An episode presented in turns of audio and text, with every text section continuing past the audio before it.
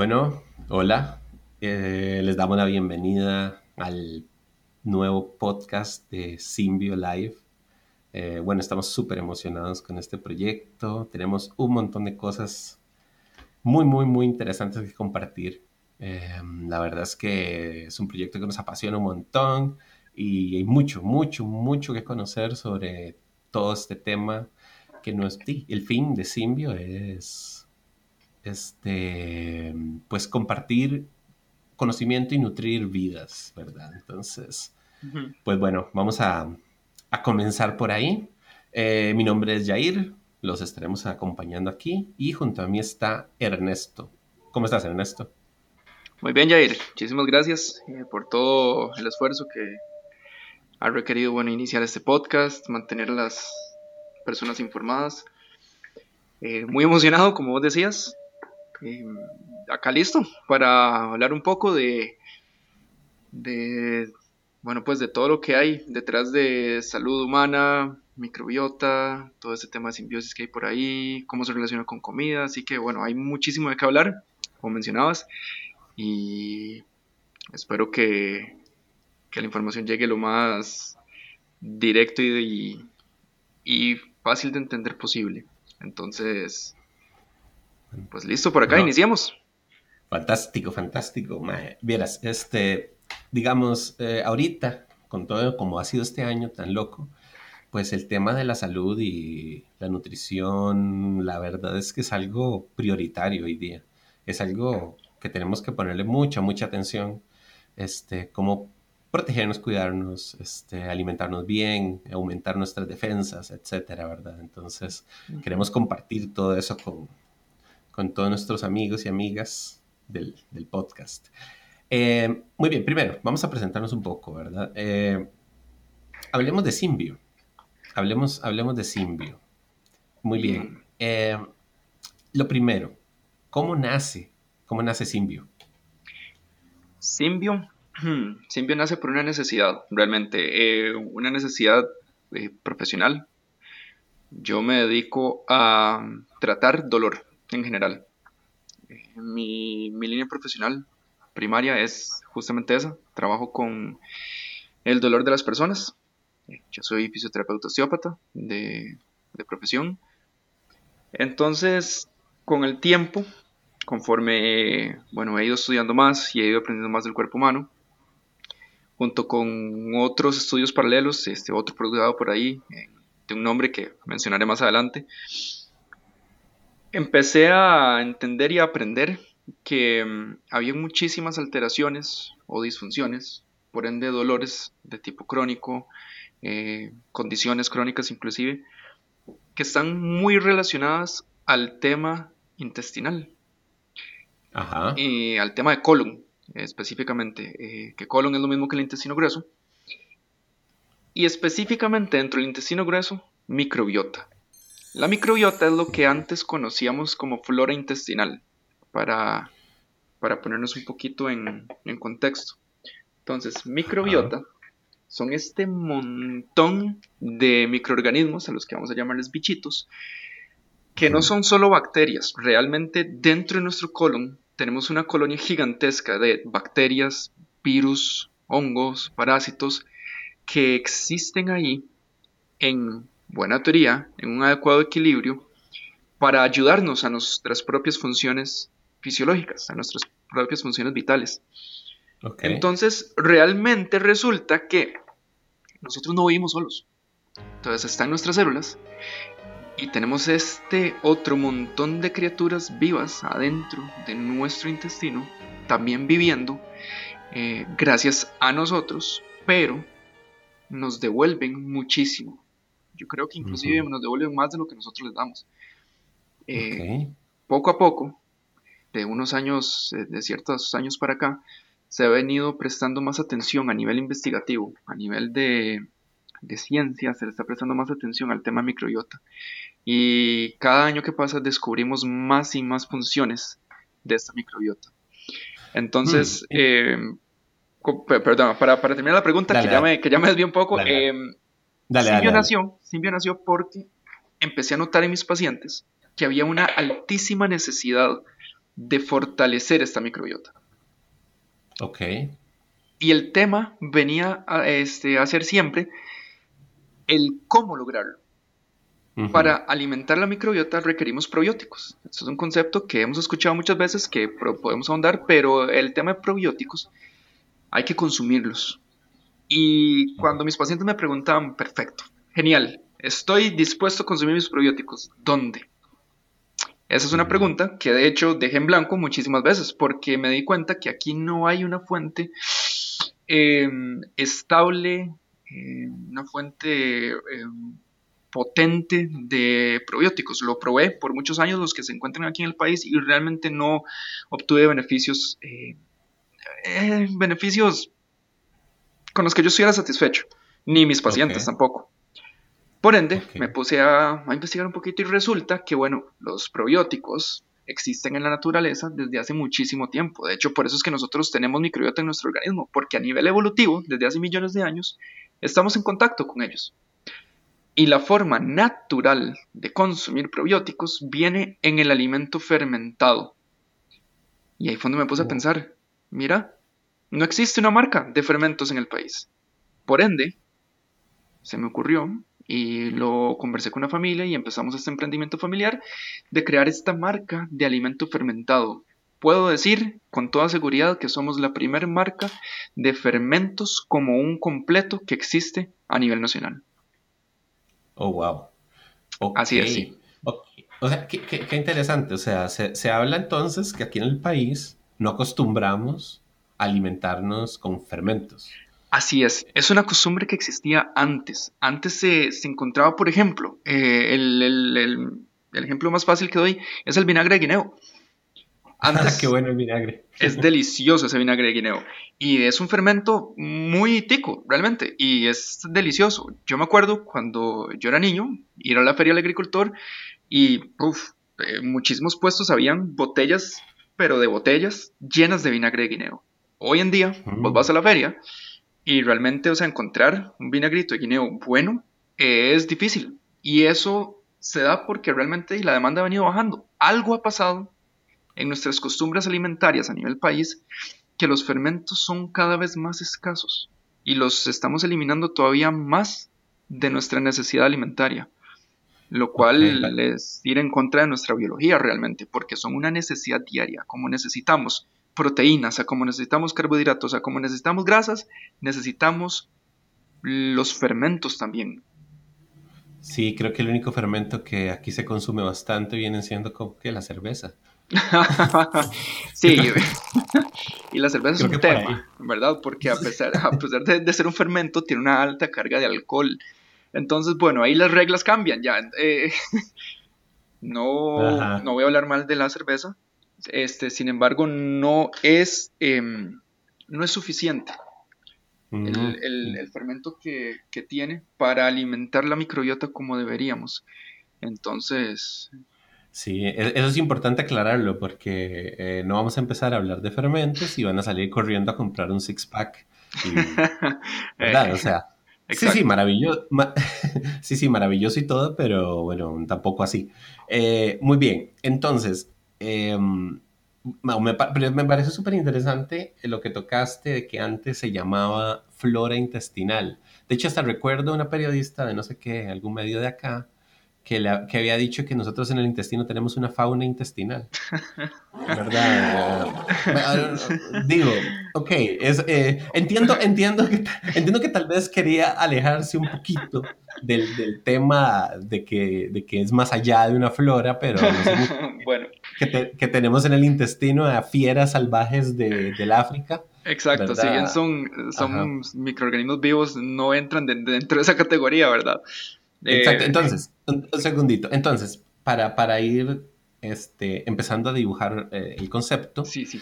ahora lo que hablamos es de microbiota.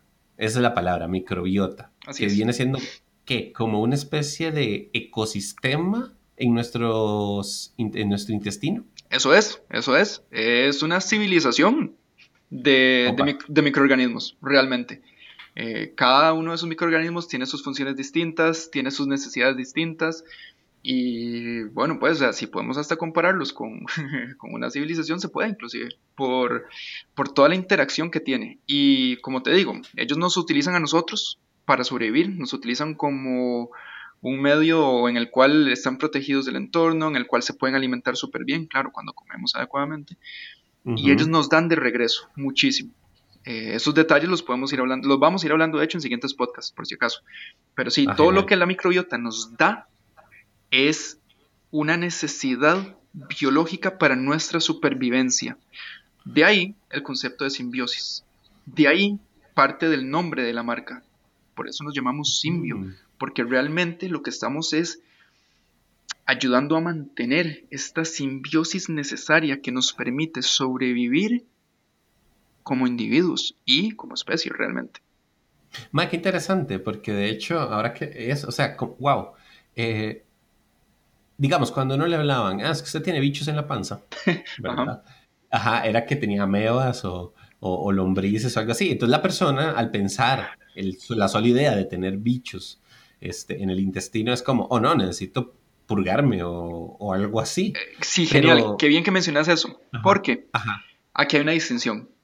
Tenemos microorganismos, em, de hecho fisiológicos, que tenemos y que necesitamos, y están los microorganismos patógenos.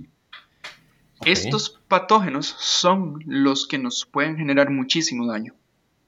Entonces, esos son los patógenos que hay que mantener o a raya o fuera de nuestro organismo. Y mm. cosa interesante, así como a modo de un adelanto, quienes se encargan de mantener esos patógenos a raya son en gran medida los microorganismos que tenemos en nuestra microbiota. Ok, o sea, ellos cuidan el barrio. Ah, total. Y el barrio de ellos es el cuerpo humano. Nadie oh. se mete ahí y son territoriales como ellos solos. Ah, ok, sí. No, no, es que eso es súper importante porque, precisamente, eh, o sea, hacer esa distinción, ¿no? Este, saber que no todas las bacterias son dañinas para nosotros. Realmente, si lo ponemos en comparación, pocas lo son. Eh, son mm. más las que necesitamos dentro de nosotros que las que tenemos que evitar. Wow. Sí. Ok. Ahora bien, este, tal vez voy a adelantarme un poquito. adelante, adelante. De, futuros temas y así, pero por ejemplo, uh, ¿cómo esto se traduce en, una mejor calidad de vida, llamémosle así? Por ejemplo, eh, al final, o sea, ¿qué padecimientos de pronto se pueden prevenir con una microbiota sana? O, sea, digamos, yo como, como individuo, que no, realmente no conozco mucho de esto, bueno, mi profesión es, otra, soy publicista. Entonces, este, eh, por ejemplo, yo consumiendo estos fermentos, estos alimentos ricos en probióticos, etcétera, ¿qué puedo prevenir a través de eso? ¿Cómo me ayuda? ¿Qué cosas, eh, qué podemos contrarrestar a través de una buena microbiota en el intestino? A nivel de investigación científica, y esto es maravilloso, ¿verdad? Se están encontrando relaciones directas entre alteraciones de microbiota y enfermedades como síndrome de Crohn, diabetes, obesidad, trastornos eh, psiquiátricos o mentales, em, temas de inmunidad en general, por ende, enfermedades autoinmunes eh, que tendremos que tocar ese tema más adelante, enfermedades autoinmunes o reumáticas, eh, también está asociado muy directamente con microbiota. Eh, bueno, salud del sistema mucoso, que eso es un concepto que introduciremos porque se sale muy de la norma de lo que estamos acostumbrados a escuchar respecto a mucosas. Salud digestiva general, general, pero o sea, de todo, todo, todo el tracto digestivo. Salud respiratoria, mm. salud también de la piel, salud genital. Entonces los alcances que tiene la microbiota en el cuerpo humano son globales. Y esa es una palabra que me fascina, esa es una palabra que utilizo mucho en mi profesión, eh, la globalidad. Y me encanta porque realmente así es como el cuerpo humano funciona. Nosotros no mm. somos una eh, estructura que funciona por eh, un sistema que está funcionando separado de otro. Por allá este está el sistema digestivo y por el otro lado es el respiratorio y por allá el nervioso. No. Realmente nosotros somos la suma de todos los sistemas que nos conforman que trabajan al unísono, que trabajan como una gran orquesta y con un único instrumento que no vaya al compás, la melodía se distorsiona y así funciona nuestro cuerpo. Con una sola estructura, con solo un sistema que se altere, va a generar alteración en algún otro sistema o en algunos otros. He ahí el concepto de globalidad. Y la microbiota es parte de esa globalidad. Tiene efectos en absolutamente todo el cuerpo. Ok, wow. Sí, sí, tiene todo el sentido. O sea, todo debe o sea, estar en un balance adecuado y un sistema se alimenta del otro y se apoyan todos nuestros órganos los unos a los otros. Así es. Este, que entonces, tal vez lo que no estaba muy claro era el rol que tiene el intestino en todo esto. Uf, claro, es un rol tan sistémico, tan global, que en Europa, desde hace unos años, le han venido llamando al intestino nuestro segundo cerebro. Ok, ok, segundo cerebro, eso sí está, eso está bien loco. Entonces, eh, o sea, pero ¿por qué el, segundo cerebro? Tal vez adelantándonos un poquito. Sí, vamos a adelantarnos un poquito, pero a grandes, eh, a grosso modo, a grandes rasgos, el intestino grueso tiene, se le han descubierto casi tantas, bueno, conexiones neurológicas, casi tantas neuronas como nuestro propio cerebro. Adicionalmente a eso, se le han encontrado montones de funciones sobre otros sistemas, casi tantas como nuestro propio cerebro. Entonces, eh, es un órgano muy global, muy sistémico, es un órgano que de hecho tiene influencias sobre todo nuestro organismo. Eh, y es lo que decías vos, eso es un concepto que hay que empezar a cambiar también, porque de, hasta donde yo tenía entendido realmente y donde se maneja eh, el, la, educación global, el intestino es un órgano que almacena desechos solamente. Y pues no, tiene muchísimas más funciones, la verdad. Wow, o sea, bueno, ahorita ya pensando en lo de las neuronas, ya me volaste la jupa. Este, sí, por eso tenemos que ahondar con calma en el tema. Eh, sí, creo que ese tema tenemos que hablarlo muy, muy, muy a fondo porque me llama la atención, porque puede inclusive tener repercusiones todo esto en otros padecimientos como depresiones, ansiedades o, por el estilo, ¿verdad? Vieras como sí. Y de hecho la investigación científica que hay al respecto es lindísima. Y la verdad eso es un tema que a mí me emociona mucho, o sea, y me emociona mucho tener dentro de los temas a hablar en los podcasts ese particular, porque me parece que hoy en día cada vez hay más casos, más personas que remiten sentirse caídas o deprimidas o sentirse mal o de repente empiezan con ataques de pánico, de ansiedad. Este tipo de cuadros son cada vez más y más frecuentes. Yo hace dos años empecé a notarlo en mi consulta y bueno, empezó a alarmarme un poco, la verdad. Y bueno, afortunadamente he empezado a analizar un poquito más y he empezado a tener el acceso a los fermentos y demás y y bueno, hemos tenido resultados bastante buenos cuando, cuando hemos abordado desde una forma un poquito más global, eh, combinando un poquito más de cosas, por supuesto desde una perspectiva también emocional, de la cual yo no me encargo, pero tengo apoyo de profesionales en el área, en el área emocional que me han ayudado con, a resolver este tema con pacientes. Y cuando se da un abordaje integral realmente, o sea, interdisciplinario, o sea, varios profesionales trabajando al unísono en una misma condición para un mismo paciente, los resultados son extraordinarios. Los resultados, de hecho, se escapan a cualquier descripción de libro que yo haya visto antes. Entonces, eh, el tema de microbiota y emoción, o sea, depresión, eh, ansiedad y demás, es un tema lindísimo que tocaremos más adelante. Así que estén pendientes, por favor, porque es fabuloso. No, no, eso está tremendo, tremendo. O sea, me, encanta, o sea, es que es demasiado. Y hablando de que es todo un sistema, todo se entrelaza y tiene mucho sentido.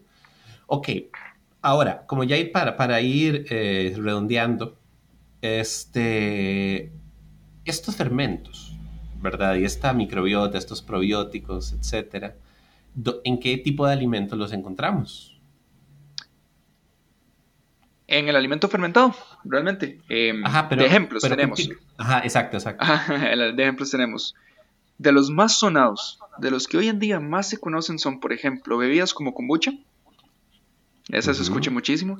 el, Sí, hemos escuchado mucho hablar del yogurt, realmente. El yogurt, eh, eso lo hemos visto en súper, que la etiqueta inclusive dice con probióticos y no sé qué y no sé cuánto. Bueno, existe, nosotros tenemos una versión del yogurt que es súper fermento lácteo, es el kefir de leche.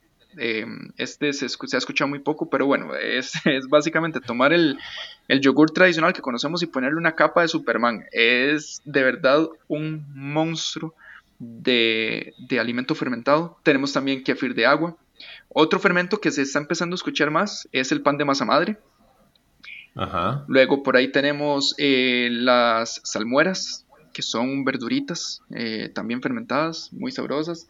Tenemos el chucrut o sauerkraut, que es un fermento de repollo que en Europa es muy, muy, muy frecuente. De hecho, es, muy tradicional. tradicional. Se consume. Yo, de hecho, lo he probado en las ferias alemanas este, es súper rico. Es delicioso, realmente. Y con el pan, el sabor que da es exquisito. Y si lo mezclas con, en general, de hecho, con alimento, es una, una maravilla. El fermento le aporta también a nuestra gastronomía un,